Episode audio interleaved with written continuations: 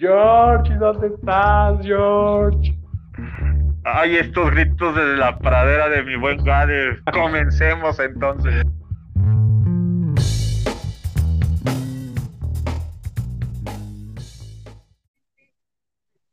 ¿Cómo estamos, amigo Gade? Bien, ¿tú? ¿Cómo estás, amigo? Muy bien, muy bien. Muchísimas gracias, amigo. Ah, perfecto. Pues, este, dándole seguimiento a lo que estábamos, mi hermano. Dándole seguimiento a lo que estábamos, que estábamos en, recuérdame. no, estábamos en, los remakes o segundas partes. Eh, y te quería proponer, mi hermano, eh, igual, eh, digo, la, vez pasada estábamos hablando de películas, si te acuerdas de otra que, bueno, si tienes algo de, de, otra, pues igual lo platicamos. Pero también me gustaría platicar de series, mi hermano. Hay ahora, ahora en, en, el, en este eh, pues creo que en la pandemia maratoneamos todos cañonamente al menos una serie. Este, y pues bueno, también se pusieron a prueba muchas, eh, salieron muchas series o se aprovechó como este tiempo de pandemia para que salieran muchas producciones eh, interesantes, ¿no? Entonces, este, unas interesantes, otras, pues bueno, nos terminamos de llevar un pequeño fiasco. Eh, pues, ahí estaba el Juego de Tronos, el final de, Game of Thrones. Y pues bueno, hay varios, varios, varios casos que se, se, pueden platicar, mi hermano. Este, a mí me gustaría empezar, pues igual con, con Juego de Tronos, que generó mucha expectativa y que sin embargo, que sin embargo, que, eh, y sin embargo, pues, perdón, este, pues terminó ahí eh, sufriendo muchas cosas. Eh, es una serie que duró ocho temporadas, no recuerdo cuántas. ¿Siete? Siete temporadas. Eh, siete temporadas, así que la última, pues bueno, o sea, es este cuando me decían, y sí está muy buena, pues, o sea, los primeros dos capítulos son lentos, partir del tercero, a mi consideración, ya es cuando te empieza como que a atrapar la, serie por toda la trama y, traiciones y todo. Y conforme iba avanzando las temporadas, pues bueno, iba siendo más compleja la, este, iba haciendo más compleja la, la, la historia, ¿no? Y por lo mismo de complejo, pues, interesante. Pero llegó un punto en el que pasaron muchas cosas con la, con la última serie. ¿Tú la viste, mi hermano? Sí, hermano. Eh, fíjate, es que Juego de Tronos es algo bien chistoso. Digo, es una serie muy, muy, muy buena.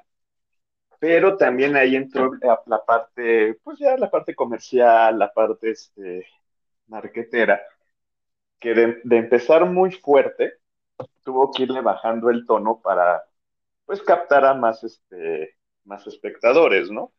Sí, sí, sí. Obviamente, pues, las primeras tres temporadas pues, no la podía ver una, una persona menor de 18 o de 15 años, ¿no? Ajá, sí, había muchos desnudos. Ajá, no, desnudos y el tema, este, hermanos dándose con hermanos y cosas así, ¿no? entonces, este, pero entonces sí le tuvieron que ir este, bajando el tono y pues por, por ese mismo punto también como que la calidad o lo que nos había atrapado sin ser morbosos, lo que nos había atrapado en la, de la trama, pues fue bajando esa intensidad, ¿no? Entonces pues ya fue como que, ah, eh, no, aparte que la última temporada fue como que ya, ya, ya la chingada, güey, ya que acabar esto, ya vámonos. Sí, sí, sí, sí, ya fue. Es que te, digo, yo eh, pienso que fueron varios factores. Uno, eh, la historia tal cual todavía no está terminada, falta el último libro que supuestamente lo está escribiendo eh, este señor, que se me fue su nombre, te iba a decir Tolkien, pero no, no Tolkien. Este, no, este, Martin, algo, er, algo Martin, este, todavía no está terminada. Entonces, a pesar de que eh, el escritor ya les había platicado el final a, la producción, o bueno, a, los, al director de la serie, pues a fin de cuentas no está terminado, ¿no? Entonces tienes ahí como, eh, creo yo que fue en parte pues, China libre para los directores para salir eh, bien librados hasta cierto punto de la serie y este pues, no decepcionar ¿no? Al público o al menos eso creo que pensaron. Este bueno fue fue ese no o sea no está el libro terminado. Dos eh, al ser una producción inglesa pues les pegó lo del Brexit entonces, al salir de la Unión Europea, el financiamiento que tuvieron fue menor y, este, pues quieras o no, sí te afecta quizás si tenías planeado. A fin de cuentas, es muchos efectos visuales, ¿no? Entonces, si tenías planeado hacer algo más eh, de efectos visuales o algo más eh, en el que se vieran los, los, este, los dragones, algo más supervisual, eh, pues hasta cierto punto el tener un presupuesto gigantesco a reducirlo, al momento en el que se les reduce, pues obvio sí creo que les afectó en el producto final de la, de la producción.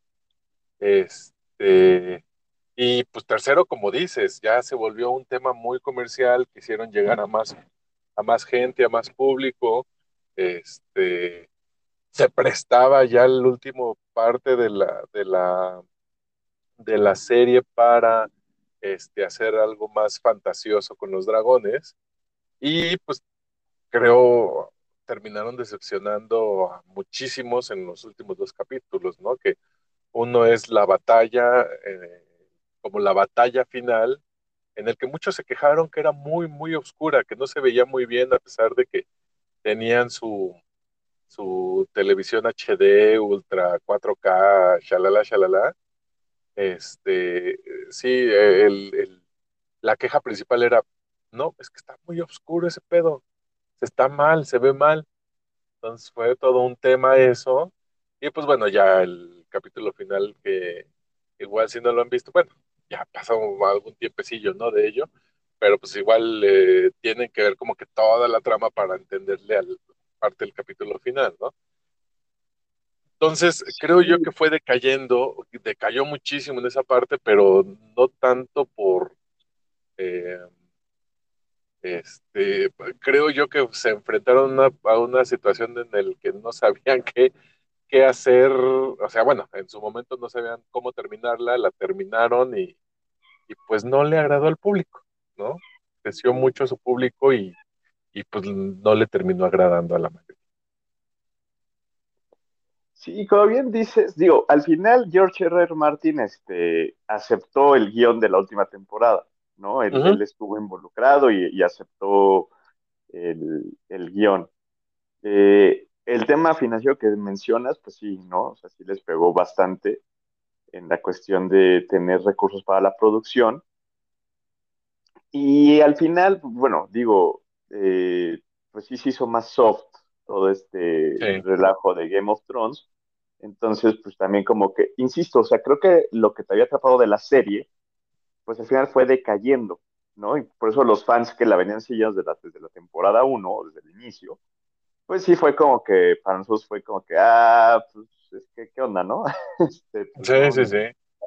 Hizo falta más power digo, no, no, no deja de ser buena serie yo creo que en algunos años, si no es que ya empieza a serlo como una de, esas de culto, ¿no? Como, como Breaking Bad o como algunas otras, House, House of Cards, etcétera.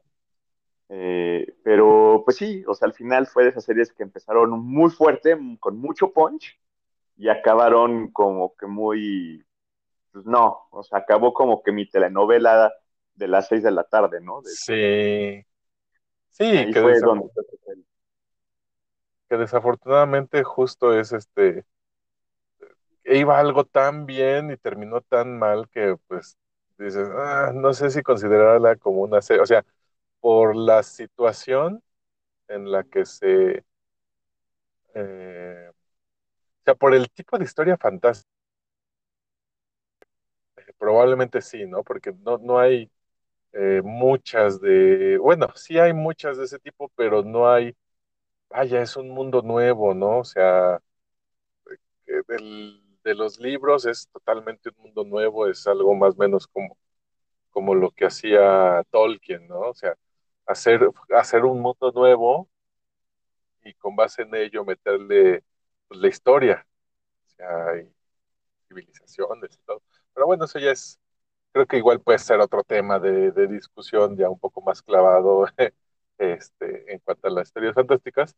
Pero bueno, o sea, es una historia, a fin de cuentas, de Game of Thrones que empezó bien sus primeras temporadas y que pues ya las últimas, sus continuaciones, la verdad es que se fueron al, se fueron a, se fueron para abajo, ¿no?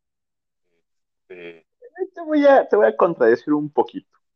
No creo que todas, o sea, no creo que todas, creo que nada más, eh, insisto, el final, que era algo que todos esperábamos con mucha ansia, pues sí no cubrió nuestras expectativas, por lo que habíamos visto antes. Digo, en la primera temporada pues tienes este, capítulos muy interesantes. En temporadas siguientes, digo, para mí uno de los mejores capítulos es la, boda roja, que creo que sí, totalmente. O en la temporada 6, que es la, la batalla de los bastardos, que es un pinche episodio de no mames. Entonces yo creo que más bien no es que todo haya ido al carajo, ¿no? Más bien creo que para los espectadores el final iba a ser algo, tenía que ser algo sublime y el final no lo fue así. Pero, o sea, creo que todas, digo, al final tú te aventaste todas las temporadas porque te, atrapaban, ¿no? Y la veías y te encantaba. Digo, yo creo que más bien ahí el, el punto, el problema fue que el final no fue lo que todos queríamos, ¿no? Y, e insisto, se hizo más soft, eh, más a la carrera, más como que ya en chinga, güey. Este, digo, el capítulo que tú mencionas que se veía muy oscuro, pues al final los productores dijeron es que así tenía que ser. Queríamos que se fuera este, este envolvimiento de que la gente, el espectador que la estuviera viendo, sintiera esa onda de, pues no se ve y estamos peleando contra los, los, este, los caminantes, ¿no? O contra los caminantes del... Ajá, sí, sí, sí. No, entonces creo que o sea, tiene sus partes, o sea, al final creo que la historia, insisto, y es mi punto de vista, es mm, el final o el cierre que esperábamos no fue tal cual, ¿no? Entonces, por eso las quejas. Pero, o sea, en general, pues toda la, la, la, serie, a, través de sus temporadas, creo que pues te tuvo ahí al filo del asiento con este, pues sí, se queda como que con esta manchita, ¿no? Que el final no fue tan espectacular como debió haber sido. Así es. Otra, mi hermano, eh, no sé si viste, ah, bueno, igual si eh, Venom, Venom 1 y 2, ¿qué te parecieron? Oh. a ver, te, sigo, porque es, que, ah. sí puedo criticarla mucho. Es que, digo, a fin de cuentas, Venom es uno de los personajes icónicos de, de Marvel, eh, archienemigo de Spider-Man, y en esta ocasión lo metieron como justiciero, ¿no? O sea, es él. Eh, sí siguen la línea de, pues bueno, el fotógrafo que venido a menos y se encuentra simbionte, ¿no? Pero a partir de ahí ya meten una onda de, ah, bueno, sí, es un simbionte malo que come eh, a las personas y, tiene un temperamento muy malo, pero este, lo usan para la justicia, ¿no? O sea, para, sí se va a comer a la gente, pero a los malos, ¿no? O va a combatir por X o Y situación, pero a los malos, ¿no? A otros simbiontes. Entonces dices, ah, ok, eh, esa, esa primicia, ese hilo de historia, dices, ah, pues qué pasó, ¿no? Pues a fin de cuentas, Venom era el que perseguía a Spider-Man, este, era uno de los malos, eh, y cuando salió la 2, que es este Carnage, decías, bueno, a ver, tiene que cambiar algo, ¿no? Aquí, pero, pero no, igual es Venom contra los malos, Venom este, vence a Carnage, entonces sí, tiene como muchos o sea, empezó, digo, los efectos son buenos. Eh, ya si aceptas pues la, la, historia, no te la pasas mal, pues es una película con buenos efectos visuales, eh, este, pero bueno, ya siendo fiel como al cómic, si dices, chale, aquí, ¿qué me perdí? ¿En qué momento Venom es bueno, no? Pero es que justo ahora que tocas ese tema, ¿no? Hay que empezar, ahora sí que hay que empezar desde el principio. Venom es un antihéroe como lo es Wolverine, como lo es Deadpool, o sea, esos tipos malos, pero que no son malos. Ajá. Esos badas, ¿no? Sí. Entonces, este, al final, digo, o sea, si tú ves este Venom de Tom Hardy versus el Venom de Topher Grace en Spider-Man 3 de las de Tobey Maguire, pues sí hay un mundo de diferencia, ¿no? O sea, sí es, este sí es Venom. La bronca es que este Venom que tenemos que en esta onda y en esta era del multiverso que estamos viviendo, este Venom vive en el universo del, Spider-Man de Andrew Garfield. Entonces, para entender un poco el contexto de lo que estamos viendo en las películas de Venom, hay que entender que pues no vimos a este Venom con Spider-Man, ¿no?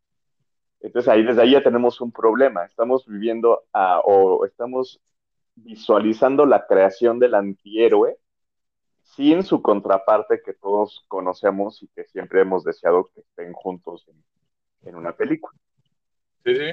Entonces, cuando ves esta primera parte de Venom, la es que dices, ah, se las compro, está padre, toda esta historia de cómo llega el simbionte.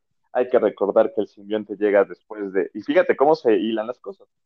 El hijo de JJ Jameson, que es el director o el editor del Clarín, su hijo es astronauta y su hijo está en una expedición en el espacio y es el que en cierto modo trae a los simbiontes a, la Tierra.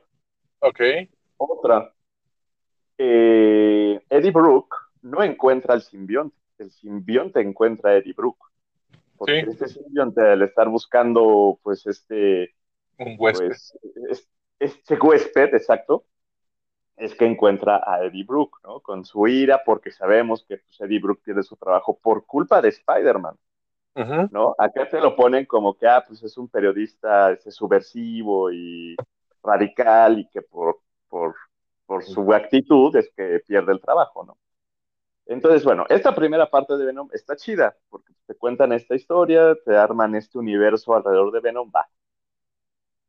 Pero eh, su secuela, el, que es, eh, bueno, la de Carnage, que no me acuerdo cómo se es, que Carnage liberado, no sé cómo. Ajá, en español creo que sí le pusieron Carnage liberado. Este, pues es de un cómic que es, ahí sí va, que es un cómic de culto que es el Maximum Carnage. Y en el Maximum Carnage, Spider-Man le pide ayuda a Venom para... ahí es la primera gran alianza entre Venom y Spider-Man como, como enemigos o como gente que no se lleva. Es porque Spider-Man dice, güey, no puedo con Carnage, échame la mano, cabrón. No puedo. Y después de toda esta masacre, eh, con, con, Carnage, que lo logran, este, pues, eh, es que no lo matan, más bien lo logran contener, que eso es otra, en la película no mames, Carnage queda como un vil estúpido. Pues no, o sea, Carnage no es así. Con todo y que la actuación de. Ah, se me fue el nombre, es el mismo de, de Zombieland. Sí, sí, sí. Ah, bueno, a ver si me acuerdo del nombre de, del actor, que es muy bueno. También es el de, el, el de True Detective. Este, otra serie bastante buena.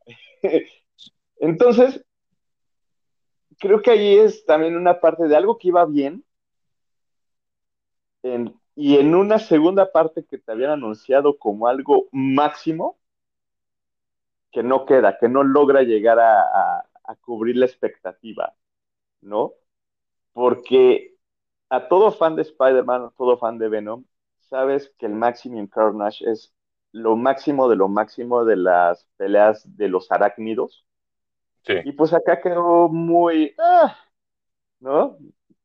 Muy baja, este, Híjole, yo creo que de esa película el final alternativo es lo más chido, de, la de Venom 2, porque es justamente lo del multiverso y cuando te das cuenta que este Venom está en el, en el universo del Spider-Man de Andrew Garfield, etc. ¿no? Pero la es que sí queda, queda, quedó de ver. Visualmente no, porque creo que visualmente dices, ah, pues, está chido, cómo se dio toda la creación, pero la historia, el, este, incluso las actuaciones, ¿no? O sea, la actuación de Tom Hardy en la primera de Venom es chida, se la crees, ¿no? Cómo, cómo viene esa decadencia y cómo vuelve a crecer o a renacer. Pues. Y en esta es como que ah, cierta flojera, ¿no? O sea, cierta sí, sí, flojera. Sí, totalmente.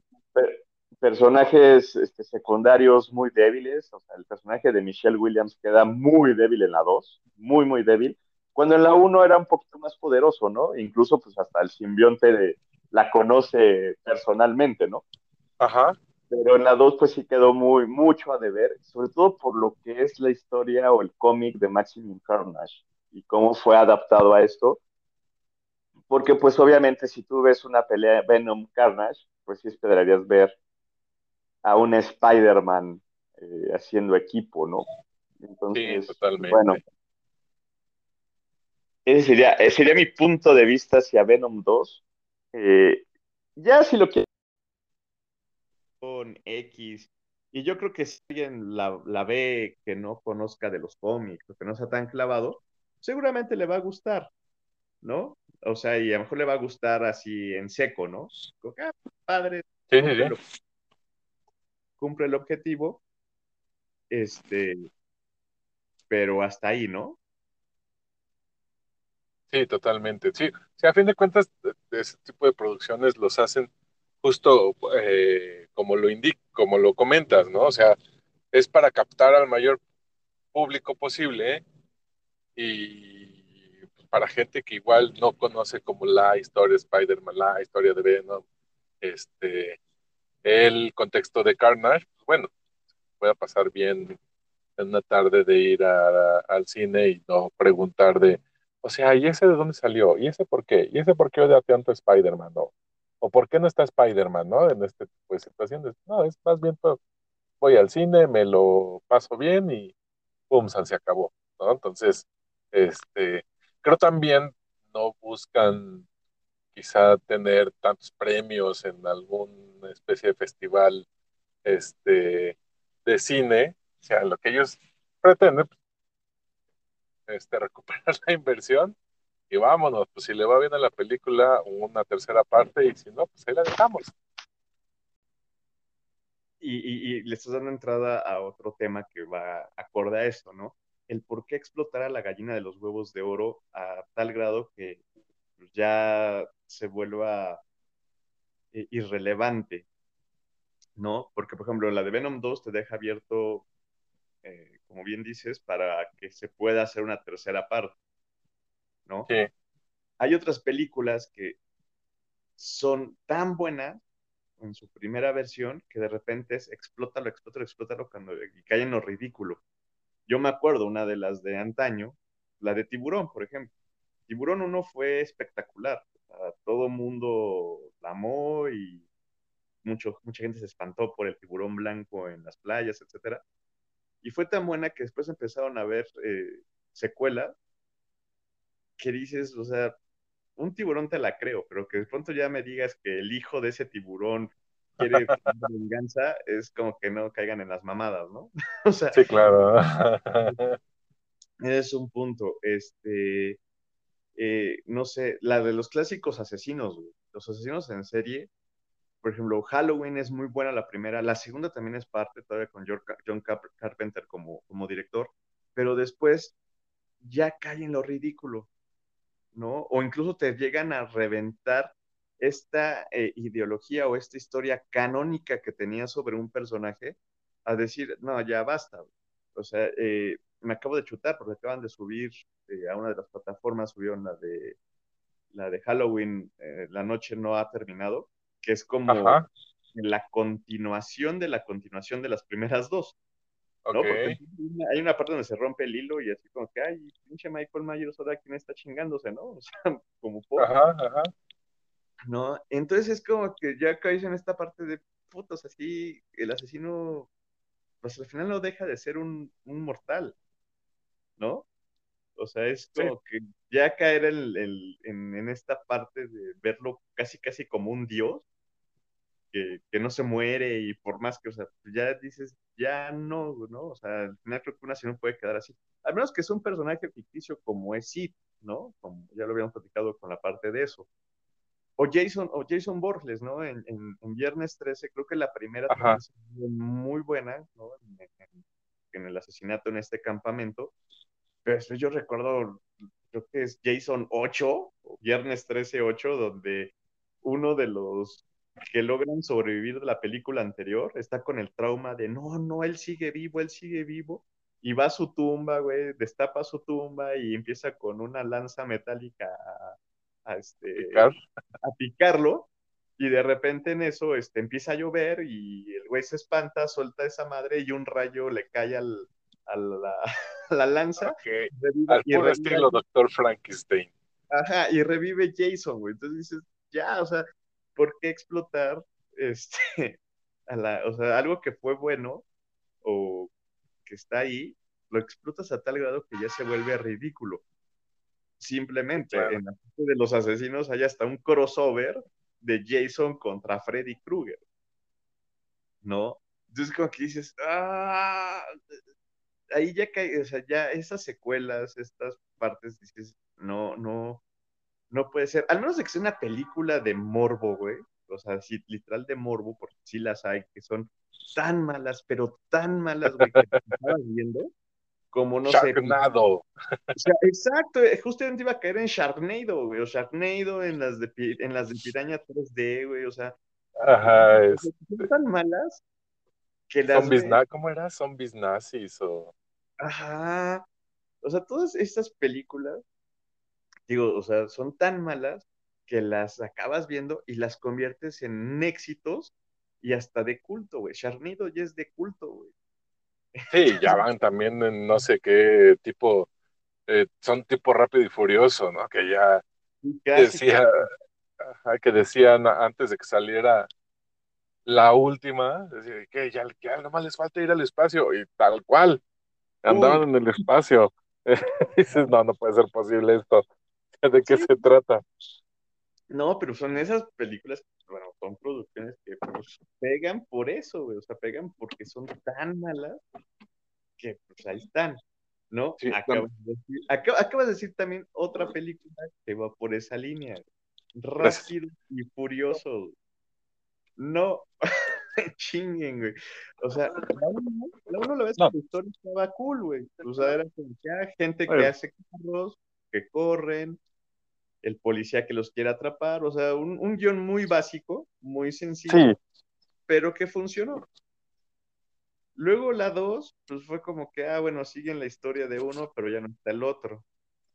Y de repente la tres es como que ah, dando una historia que es posterior a, ¿no? Que fue la de Reto Toco. Gracias. Hasta que ya regresa la de Rápido y Furioso ya con el elenco original. Ajá. Ya en la última, un Pontiac GTO volando en el espacio, hazme el bendito favor. y aparte, aparte, este, súper irreal, ¿no? El, tema de, perdón, es que voy antes llegando al trabajo, ¿eh? se escucha más ruido de lo común. no te puedes. Este, o sea, el tema de, ok, necesitamos solucionar el, el tema de los, de los trajes espaciales. ¿Cómo le hacemos? Ah, pues con un traje de buzo. Vámonos ahí. Y con cinta, plateada, güey, ¿no? Bueno. Es que sí, sí, sí, con, con duct tape, ¿no? Eh, eh, aparte, o sea, es, la historia es ridícula. De por o sea, porque al final era, digo, insisto, la 1 y la 2 te hablan de pues, la cuestión del policía que quiere atrapar a, a los malos. Eh, pues te la paso. La 3 de un chavo rebelde que se va a Japón y pues allí conoce lo que son los carros, etcétera, ¿no?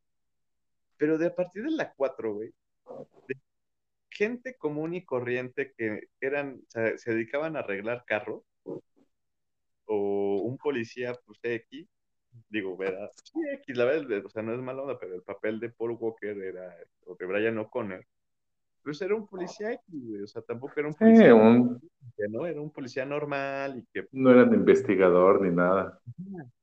Pero a partir de la 4 se empiezan a convertir en el equipo de élite que va a salvar al mundo. o sea, me explico cómo, cómo, cambia así de, ah, ching, y de repente ya saben usar armas, de repente ya son super hackers, güey. o sea, digo, lo único que mantienen en común es, ah, tiene que haber carro, ¿no? Y mujeres. Y mujeres, ¿no? Este, porque sí, esa es otra, ¿no? O sea, al final también se convierte en una película súper machista. O sea, tienes el, el, rol de la mujer en Michelle, Michelle Rodríguez, en, su momento Gal Gadot, este, después Eva Méndez, ¿no? Que además es como que, ah, están ahí, este, eh, Jordana Brewster, que es como que el atractivo visual, ¿no? Pero, pues, o sea, si tú ves sus personajes como que, ajá, ¿y qué hacen? ¿No? ¿Cuál, o sea, ¿cuál es su función? ¿No? Siendo siempre, pues, Dominic Torreto y Brian O'Connor los que llevan el lead, ¿no? De, de todo. Hasta, hasta la trágica muerte de, de Paul Walker. Pero, o sea, y, en las últimas, pues tampoco, o sea, en las últimas tampoco ves un rol femenino realmente tan adentrado, ¿no? Y, en las últimas está esta, eh, ay, se me va, Emmanuel, que también salió en Game of Thrones, Ajá. Que, ya es, la chava que es la super hacker, o sea, como que ahí empiezan a tener un rol un poquito más de peso, pero pues no dejan de ser nada más como que esta parte del atractivo visual, ¿no? Tristemente pero también vemos una historia que pudo ser interesante a cómo ya decae o cómo ya si tenemos que este quemar el éxito que ha tenido, hacer ya historias totalmente este, que caen en lo absurdo. Sí, totalmente. Esta que es ya la, bueno, es que incluso ya va a salir creo la nueve. Es pues una película. No me acuerdo si esta que está, la que se es la nueve o la ocho, y viene la 9, ya no sé, pero ya está, bueno, ya estamos digamos que entre la 8 y la 10, ¿no? Y con su y con su respectivo spin-off, ¿no? Que fue la de Hobbs y Show. Ajá, sí, sí, sí. Sí, que ya es una onda, o sea, creo que ya ellos están más como de vamos a seguir explotando esto hasta que ya este, hasta que ya digan basta, ¿no? O sea, ya hasta que no sé cuál sea la, la, intención de seguir con esta historia, pero bueno, o, mejor dicho, creo que la intención también es como que quede el registro de, fue la película con más, este, secuelas. más partes, ¿no? Con más secuelas, o fue la historia con más secuelas. Este, porque pues antes de eso, pues no sé, me atrevería a decir Harry Potter fueron siete películas, el Señor de los Anillos, pues bueno, fueron tres o cuatro. Tres, ¿no? Fueron tres y pues tocando el cuento, digamos que el Hobbit, digamos que son seis. Pero pues es que son diferentes, porque al final tú estás hablando de adaptaciones de libros a, este, a películas, sí, Exacto. Pero, por ejemplo, en este caso estás hablando de producciones totalmente independientes, ¿no? Pero fíjate cómo acá tienes este punto donde es en lo absurdo, y otra saga que lleva también mucho tiempo, que es la de Misión Imposible de Tom Cruise, se ha ido de menos a más. Y sin caer en lo absurdo, o sea, porque al final él es un, un agente, ¿no? Es un poquito. Digamos que Tom Cruise ha hecho de Ethan, eh, de Ethan Hunt lo que. Y guardando sus, sus, sus debidas proyecciones, ¿no? No, no quiero que la gente se espante o me reclame en gritos de la pradera, pero es un poquito, Ian Fleming con James Bond crea este personaje y hay un montón de secuelas. Un montón de secuelas, ¿no? Con diferentes actores, todo, pero hay un chingo y todas. Yo, yo nada más me pondría ahí tres de las de James Bond que sí diría, híjole, ¿no? Se la mamaron. Pero ahí está James Bond. Y, y Tom Cruise con, con Ethan Hunt y la saga de Misión Imposible ha hecho más o menos eso, ¿no? De crear un personaje esa gente y que le, como que es más creíble, ¿no? Más, o más bien es creíble que una gente pueda lograr hacer eso. A versus a civiles X y cualquiera que de repente se cometen. es, es, a lo que quiero llegar, güey. Cómo las historias pueden, o sea, hay unas que sí pueden pegar y digo, en esta misma línea, Tom Cruise está reventando la gallina de, de sus huevos de oro, ¿no? Al, este, al hacer todo esto con Misión Imposible. De hecho, de Misión Imposible pues ya también se va a estrenar, creo que el año que entra la que sigue, ¿no? Pero pues es diferente historia y es diferente la actuación y es diferente el personaje y uno puede ser creíble, lo puede lograr y, ahí sí tienes un equipo de élite que está entrenado, que tiene todo el conocimiento de causa, ¿no? Y en el otro es gente que de repente puede, ah, pues, pues creo, yo, yo le sé manejar, yo le sé manejar una computadora y, y tal vez pueda crear algo, ¿no?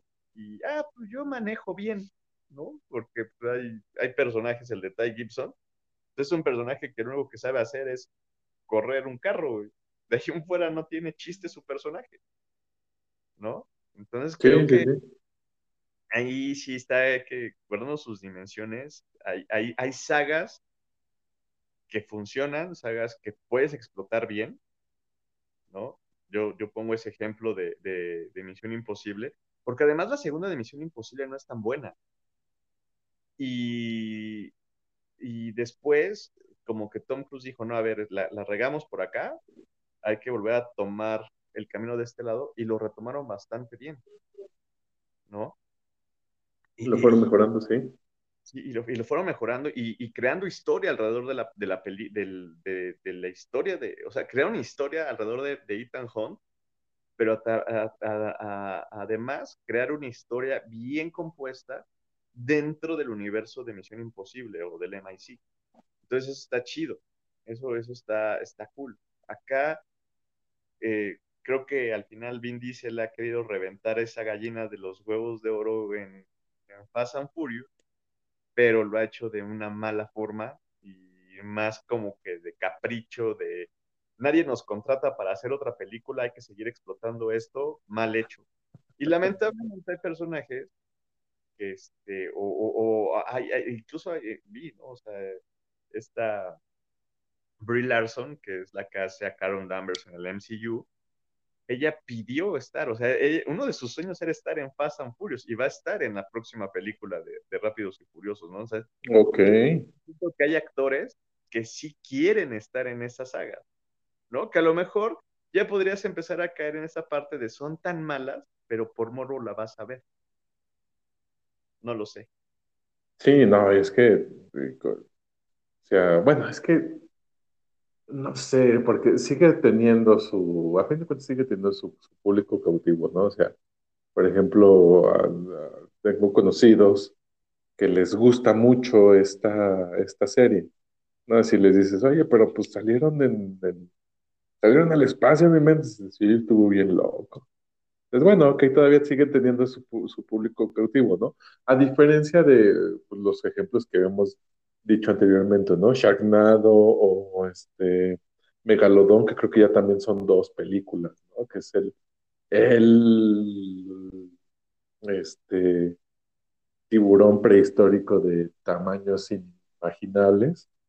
O sea, es, eh, vaya, eso, como bien lo dices, eh, esas películas las vas a ver más por morbo, ¿no? Así de, ay, vamos a ver un tiburón de, este,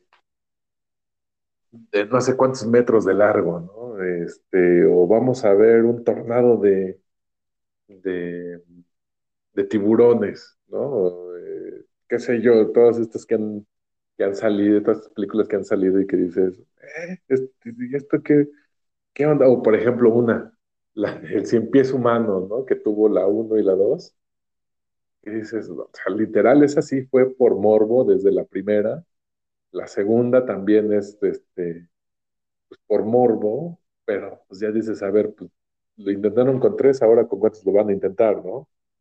Entonces, digo, es, sí es este, como dices, por una parte, eh, Rápidos y Furiosos es explotar la marca hasta que ya no puedan más o ya no, sé qué es lo que, este, lo que siga ya en la historia, ah, pues este tipo de producciones que, eh, digo, a alguien se le ocurre una historia súper fumada y dice, pues vamos a hacerla, consigue el financiamiento, y pues se vuelven una especie de películas de, eh, de culto, ¿no? Tienen ahí a, su público y, y, pues ahí andan, digo, a pesar de que quizá muchas de ellas no lleguen a tantas salas de cine, pues sí tienen ahí su, su, su público cautivo. Sí, así es, hermano. Fíjate, van nueve de Rápidos y Furiosos. Nueve, no, pues sí, ya son. o sea, con la que viene, y la que viene es Fast X o Fast 10. la 10. Y creo que estos güeyes quieren irse hasta la 12. Puta, no, no, sí está cañón. Y son.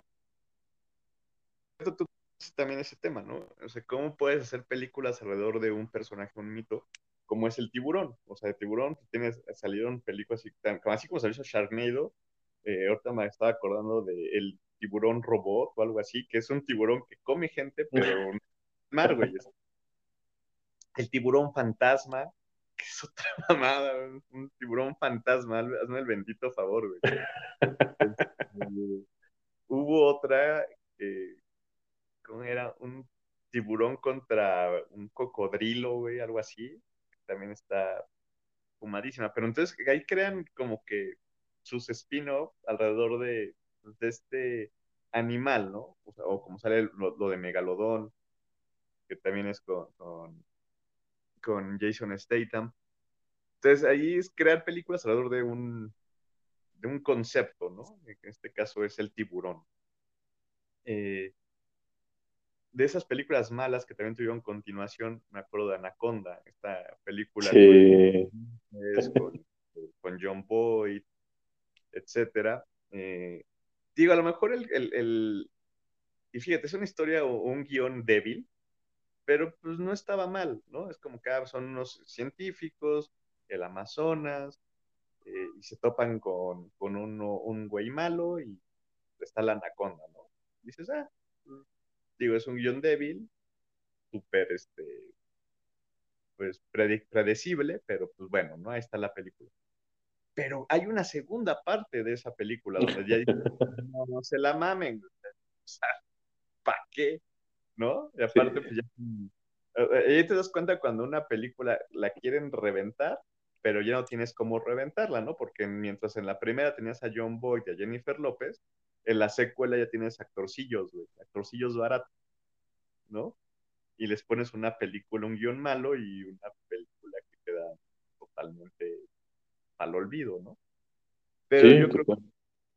pero yo creo que si, si tú pues, visualizas la trayectoria de Jennifer López en el cine, pues en automático sí tienes que tener en la mente la de Anaconda, ¿no? Entonces te das cuenta que no fue tan mala, pero insisto, pues un guion débil, pero un personaje y una historia ahí, ¿no? Y que vas a ver al morbo porque, ay, pues no vas a ver pinche Anaconda de 15, 20 metros, ¿no? A ver cómo la, cómo la hicieron. Entonces, es, es, no sé, o sea, es como que esta parte de, de, de estas secuelas o el explotar algo tanto que pues ya no, no, no te funciona, no, no queda. En su momento, por ejemplo, o sea, también eh, Star Wars, tienes el episodio 4, 5 y 6, La Nueva Esperanza, El Imperio Contraataca y El Regreso del Jedi, ¿no? Que son pues, de culto, ¿no? O sea, Sí. crean un concepto alrededor de esas películas. Cuando se estrena el episodio 1, que es la amenaza fantasma, mucha gente quedó muy decepcionada, porque era de puta, pues es que de entrada pues uno esperaba qué seguía después del de, regreso del Jedi, ¿no? Y ahora me estás regresando hasta el inicio de todo, ¿no? Y la amenaza fantasma, pues sí quedó a deber. Después ya con la guerra de los clones y después y con, con la venganza de los Sith, pues bueno, como que se recompuso el camino, ¿no? Como que dices, ah, ya, ok, le entendemos, ya tenemos, ahora sí ya tenemos el episodio 1 hasta el 6. Y Disney, cuando ya compra los derechos, viene y lo caga todo. Lo caga todo con la última trilogía. Entiendo, para ese momento ya los, este, los espectadores o los fans pues son cautivos, como tú bien lo mencionas. Entonces ya Sí. es, ok, no nos gustó, pero pues es Star Wars, va, te la paso, te la compro, chido, bye. ¿No? ¿Qué está pasando ahorita con Kenobi, güey? Con la de Que a Kenobi. nadie le gustó. Está pasando, o sea, que toda la gente que es fan de Star Wars diga, no mames, pinche Disney, te la mamaste, qué poca madre, güey, me estás reventando un chingo de datos canónicos que yo tenía de la primera entrega de Star Wars. Y ahorita con Kenobi me los estás jodiendo. Entonces, ahí vamos al mismo punto. Si tienes un buen personaje, si tienes una buena historia, explota la chingón. Y siento que Disney ya empieza a caer con eso. ¿A qué, otro ejemplo pongo? El universo cinematográfico de Marvel. toda la saga del infinito, todos nos la chingamos, todos nos la chutamos, nos encantó, nos mega mamó, tuvo un cierre, un cierre increíble. ¡Wow! Pero lo que ha salido, viniendo saliendo después de, ya empieza a caer también como que, híjole, necesitamos renovar algo. Necesitamos cambiar este chip. Porque, por ejemplo, Doctor Strange 2, que lo mencionamos en el, en el, en el episodio pasado de Gritos de la Pradera, también reventó algo que era muy bueno de Doctor Strange. Eh, las, las, las series que están saliendo sobre o alrededor del MCU también ha quedado un poco a deber. No toda, pero sí queda un poco a deber hacia el concepto de lo que se debe de manejar en esta nueva etapa de, del MCU. Entonces, ahí empiezas a explotar de más tu proyecto, pero no con la misma línea. Entonces, te empieza a cambiar mucho lo que habías hecho bien. ¿no? Y estamos hablando, creo que de, de, la primera, o toda la saga del infinito, estás hablando de más de 24 producciones. Sí, total. Donde creo que nada más un par de películas es como que dices, ah, ¿no? La, de Iron Man 3 y por ahí este, la de Thor Ragnarok. Pues sí es como que, nah, no, no, no, digo, no, Thor Ragnarok, no, no, la, la de El Mundo Oscuro. Porque Thor Ragnarok sí es una joya, ¿no? Pero entonces así, pero de todas esas películas, este, nada más dos las pones como que, eh, le pones sus, sus, este, sus comillas, ¿no? Algo le faltó. Pero ya de lo que está nuevo, o sea, después de que ves morir a Tony Stark y, y que logran derrotar a Thanos, ya lo que ha salido, híjole, sí tiene ciertos tintes de no tener la misma calidad. O que ya se quemaron el cerebro y es como que, ¿y ahora cómo la hacemos? ¿No? La próxima entrega de, de, del MCU pues viene con, con Thor, ¿no? Con Love and Thunder, que en teoría o en lo que se ha visto de trailers pinta bien, pero bueno, Doctor Strange 2 pintaba maravillosamente en el tráiler y en la película, al menos a mí, me mega decepcionó, ¿no? Sí, que era como la continuación del multiverso, ¿no? O sea, de, de qué es lo que va a pasar o qué es. Porque creo que en este, en este universo de Marvel justamente es eh, explotar un poco más lo que es el multiverso, eh, ya que se abrió con lo de las guerras gemas del infinito, lo continuó este, pues hasta cierto punto la película animada de Spider-Man, que es muy buena, este, Spider-Man de Spider-Verse, ¿no? Y este, y pues bueno, lo, intentaron continuar con, eh, justo como dices, eh, Doctor Strange, eh, Spider-Man. Es, es, que, perdón, ya, es. llegué a un punto en el que hay algunas películas que ya no las he podido ver por cuestión de mis hijas.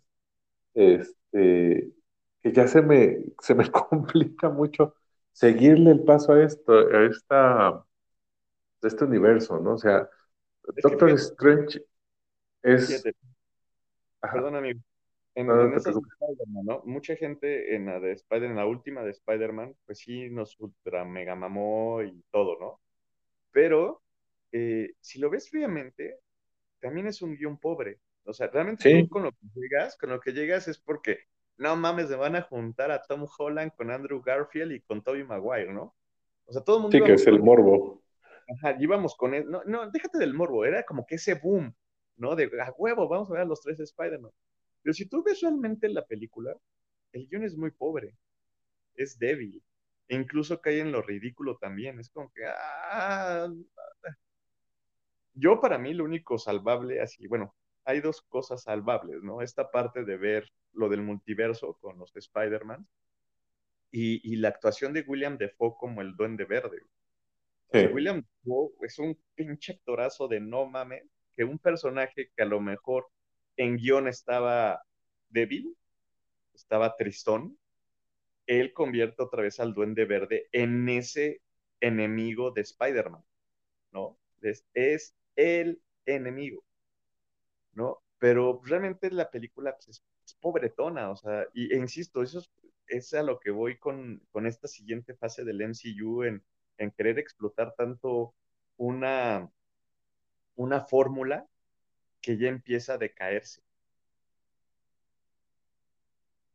Sí, ¿no? Y, y, también creo que es en parte el querer explotar, al menos en el universo Marvel, este, pues, las demás posibilidades que tienen en torno a los cómics, ¿no? Ya lo vemos ahí, este, con Thor, pues, eh, este, pues, eh, es que no, ¿cómo, ¿cómo, es el nombre en sí de, de Thor mujer? Eh, She-Thor, ¿no? No, no, no me acuerdo, la verdad. No, no recuerdo, pero. Es, es, She-Hulk. Es She-Hulk que también va a salir en, como serie, creo, ¿no? Como serie esa. Este, pues bueno, ya lo que viene eh, con Miles Morales, que lo están llevando más hacia, la animación.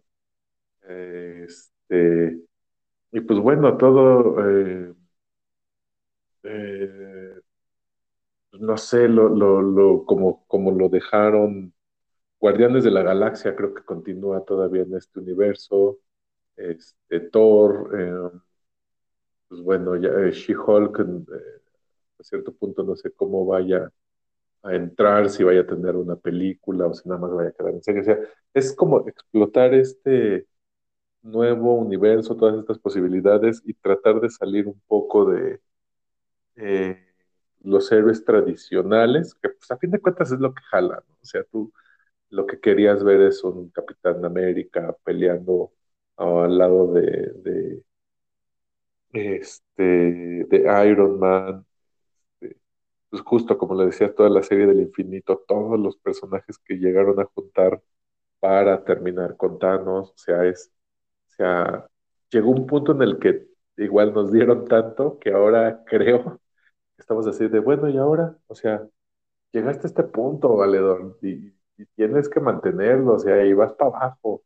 ¿O ¿Qué es lo que pretendes? ¿O cuánto tiempo vamos a tener que esperar nosotros como espectadores para poder ver este, pues algo tan épico como las últimas películas de, del universo anterior que, que nos entregaste?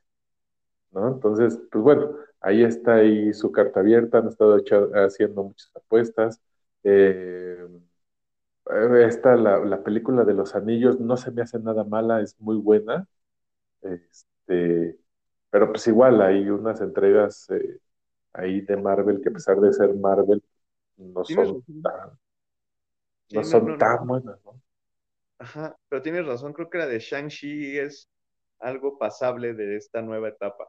La de sí, que es pasable y que, y que pasó desapercibida, creo yo, ¿no? Porque fueron de las primeras que salieron ya después de la guerra de Thanos y de lo de los de, de, los de las piedras del infinito.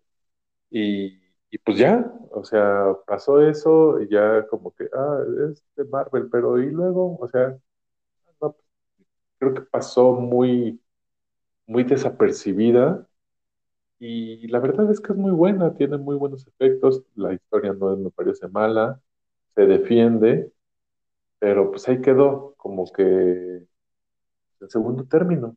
Pero además, Shang-Chi te maneja muchas cosas que habían quedado como que en el limbo en las, en las primeras entregas, que es la de los, lo de los 10 anillos, de donde todo eso te, te, hace ver muchas cosas que, a lo mejor incluso hasta en Doctor Strange 1 quedaban vagas, en Iron Man 3 quedaron muy vagas, pero ahora ya tienen, un poco más de sentido.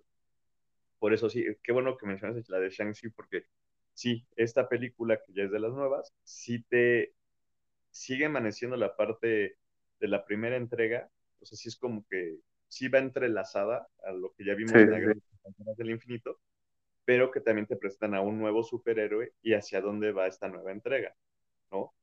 Entonces esperemos, digo, al final, pues esta es la quinta fase de, de Marvel, va empezando con todo lo que va a ser el multiverso y esperemos que vaya mejorando. Digo, también la bronca con toda esta nueva etapa es que tienes que ver las series que están nada más en Disney, en Disney Plus. Sí.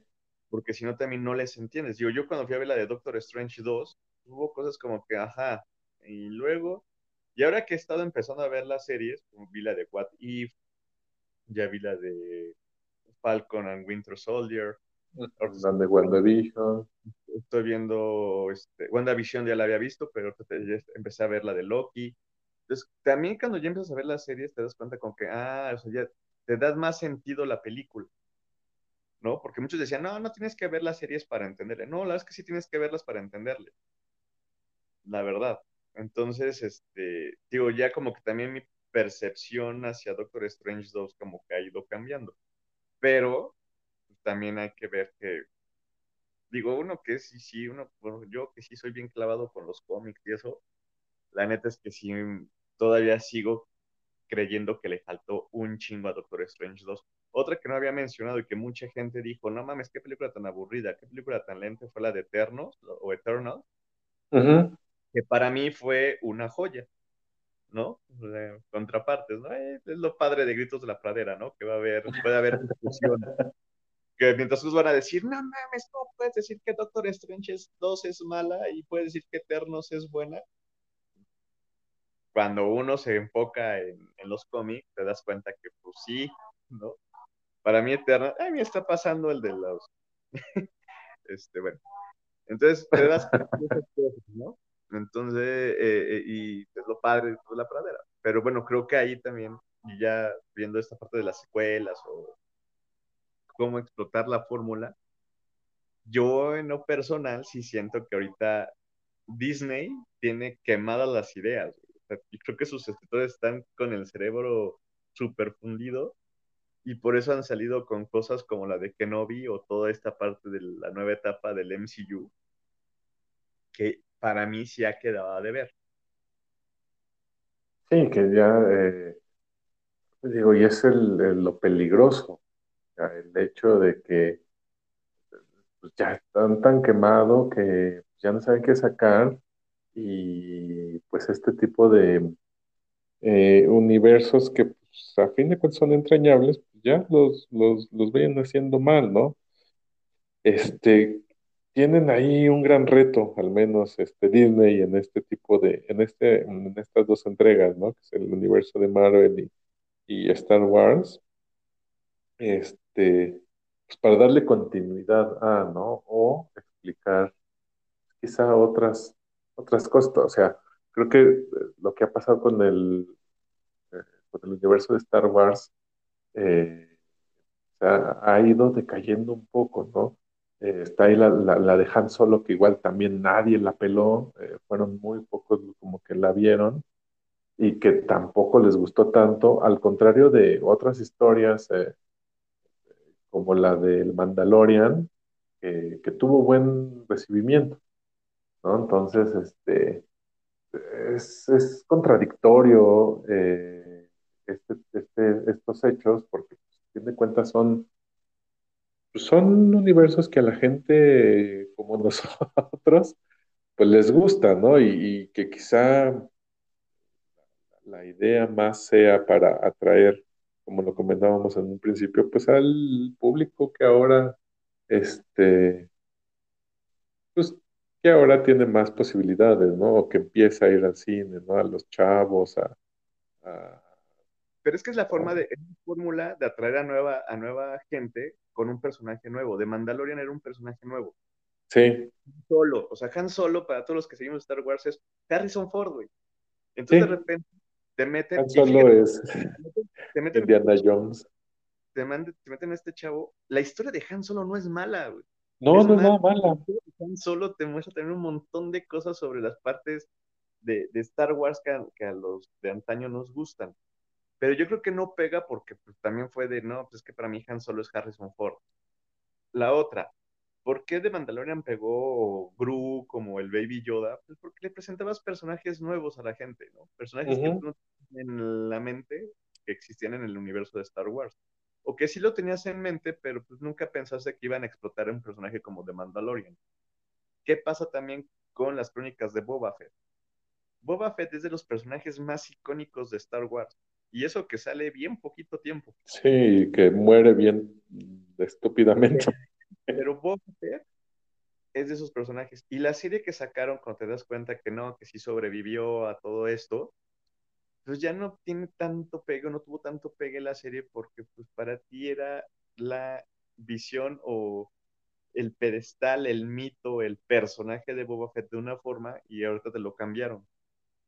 ¿No? ¿Qué es lo que está pasando con Obi? Tú tienes en, la, en, la, mente a Obi-Wan, que lo conociste más en la, segunda, primera saga, que es del episodio de la amenaza fantasma a la, venganza de los Sith. Tienes a, esa visión de, de Iwan McGregor como Obi-Wan, ¿no? Te, presentaron ya lo que es Obi-Wan. Porque después en las, en las primeras de Obi-Wan es como casi el mentor, el que ya le dice a Luke qué pedo, y pum, se lo chingan de volada, ¿no? Pero entonces tú tenías ya la imagen de Obi-Wan como Iwan McGregor, y que ahorita te están reventando justamente, el mismo Iwan McGregor está reventando eso que tenías de él, ¿no? Entonces, eh, eh, creo que ahí sí son diferentes, o sea, ¿cómo puedes querer explotar algo, pero pues queda la parte de la nostalgia que es un poquito lo que está pasando con las de Jurassic Park. Y perdón que cambie así de repente de tema, ¿no? Pero sí, sí, En, la, en la última, en la, en la de Dominion, pues fue justamente esa nostalgia, ¿no? Que uno que vio la de 1994, la primera de Parque Jurásico, tenías a estos personajes en la mente y que de repente te juntan a esos personajes de antaño con los personajes de ahora con dinosaurios, ¿no? Ahora bien, Jurassic World o Jurassic Park también es una adaptación de un libro, ¿no? Entonces ya como que sabías hacia dónde iba a ir todo esto. Pero visualmente ya tener a estos personajes y que te los, que te los junten, ah, está chingón.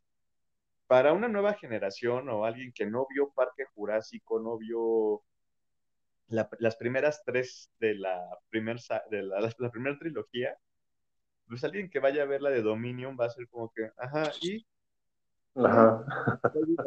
¿no? Y ya. Pero, por ejemplo, para mí, a mí me ultra mega mamó Dominion porque estaba viendo a los personajes con los que crecí de chavito y con los nuevos, ¿no? Con, ya con el de Chris, Chris Pratt, con el de Bryce Dallas Howard, etcétera, ¿no? Entonces, es diferente, ¿no? Es, es diferente cómo puedes manejar el concepto de una, de una secuela juntando la parte nostálgica o crear un nuevo personaje. Disney está cayendo en esa parte de, ok, ya creé un nuevo personaje o exploté un personaje que es relativamente nuevo, como me pegó, y creo que ya va a ser en la tercera temporada, ¿no? Sí, Entonces ya. ya están empezando a explotar ese, eso que les pegó. Y por el otro lado, es explotar algo que ya existía de una mala forma creo que ahí sí es una diferencia muy grande. Sí. Sí, sí, sí, sí. Pues así es, mi hermano. Perdón, ¿ibas a decir algo más? No, no, no. Adelante, amigo. No, no, no, te iba a decir, pues ya para terminar el programa, porque ya llegamos al tiempo y por eso te preguntaba si decías si ibas a decir algo más, mi hermano, para terminar la idea. Para cerrar, empezamos hablando de series. Ajá. Hay una que ahorita acabo de ver en, o descubrir que está en Disney Plus, que obviamente no voy a ver, y no porque sea racista, no porque no sea inclusivo, no porque nada por el estilo. Es simplemente porque yo crecí viendo a mi hermana ver Los Años Maravillosos, que ya hemos hablado de esa serie. Ah, claro, sí, sí, sí. Este, etcétera y acabo de ver que hicieron un remake, pero ahora con gente de color. No voy a ver esa serie no por eso, sino porque justamente la nostalgia y el explotar algo que funcionó perfectamente en su tiempo, no hay por qué buscar cambiarlo con algo entre comillas nuevo. que es lo que yo siempre me he quejado, ¿no? Entonces, ya eso funcionó, déjalo así, güey. Y mejor crea personajes nuevos para ser inclusivos. Ajá. Así. Entonces, la verdad es que, pues, sí, yo de esta secuela de Los Años Maravillosos, o este remake de Los Años Maravillosos, pues la verdad es que para mí sí queda descartado. Insisto, no por esa parte de quién son los personajes, sino porque yo tengo el recuerdo y un recuerdo muy bonito viendo esa serie con mi hermana y pues no voy a reventar esos recuerdos por ver algo que me están queriendo meter a la fuerza. Sí, claro. Es como, por ejemplo, más o menos lo que va a pasar o lo que está pasando con How I Met Your Mother, que ahora ya sacaron el How I Met Your Father, que es como la contraparte de, este, pues de esa historia, pues igual fue muy buena y que fue comparada con Friends, eh, y que pues sí tiene como algunos detalles ahí muy similares, pero ahora, pues bueno, la visión de, de ella, ¿no? De cómo fue que, qué fue lo que tuvo que vivir para conocer a, eh, pues el papá de los, de los niños que les están contando la historia, ¿no? Entonces, a mí me pasa algo similar con eso, que pesar está en una plataforma, no recuerdo en qué plataforma está, no me acuerdo si es en Star Plus o en Paramount, este, que pues bueno, está ahí la, la, la, serie y que no me dan ganas, simplemente porque digo, eh, si allá, la, la, historia con sus altibajos de How I Met Your Mother, pues fue buena. No sé, ya esta, no sé hasta qué punto pueda resultar buena, ¿no? Este, y pues bueno, a pesar de que es relativamente reciente How I Met Your Mother, pues la verdad es que dices, no, ah, lo dejo así. Eh, si acaso veré un primer capítulo y si me agrada, lo seguiré y si no, hasta ahí. Igual con, por ejemplo, este, la teoría del Big Bang, ¿no? Y su spin-off de Little Sheldon. No, o sea, a pesar, el niño jamás me convenció, los cortos que se veían jamás me convencieron y nunca me dieron ganas de ver la, serie. No sé también eh, si influya mucho que pues lo metían en Canal Son y eso, y, los cortos, pues los sacaban en español, ¿no? Entonces sí se pierde mucho eh, pues, la, la, entonación y el sentido de los personajes cuando los doblan. Hay unas, como lo que hemos platicado, hay unas excepciones en el que el doblaje es, es fantástico y hay otras en el que simplemente dices, no, o sea, no, no, no, no, ver doblada esta película, la verdad es que no, no es, este, no es buena idea. Ajá. Entonces, es lo que al menos a mí me pasó con Little Sheldon. Este, el otro de, eh, de How I Met Your Father, ni siquiera he visto bien un, un, corto, ¿no? O sea, no me ha atrapado, pues. Pero bueno, ahí queda, igual y ya después platicaremos de otro tipo de cosas de así. Y pues nada, mi hermano, pues muchísimas gracias en verdad por, por esta plática y por continuar con este proyecto. No, hombre, no, gracias a ti, amigo, por, por, la invitación nuevamente. Espero que la gente no se vaya a enojar por, lo, por mi cierre. Este, digo, no, no es por ese lado. Y pues sí, ¿no? O sea, digo, creo que podríamos seguir platicando así de, remakes o segundas partes, pero no, ya prometemos que el siguiente episodio de Gritos de la Pradera va a ser otro tema. Sí, exacto. Este, pues ahí queda, ¿no? Ahí queda esta parte, esta opinión muy independiente a todo lo que hay en el contexto mundial. Nada más, eh, pues verlo, ¿no? Pues ahora sí que es parte de la mitología y parte del objetivo y parte de la esencia de Gritos de la Pradera, de pues platicar nuestra vivencia, nuestros puntos de vista y además eh, pues crear también cierta comunicación y un, una comunidad que pueda platicar y hablar al respecto libremente sin tapujos o sentirse agredido, ¿verdad? Pues de parte es todo, mi amigo Gade. Muchísimas gracias por un episodio más de Gritos de la Pradera. Muchísimas gracias a ti, Jorge. Eh, y pues bueno, seguimos aquí. No olviden suscribirse, este, sus comentarios y pues por aquí estamos. Yo soy Gad Herrera. George, muchísimas gracias. Un abrazo. Adiós.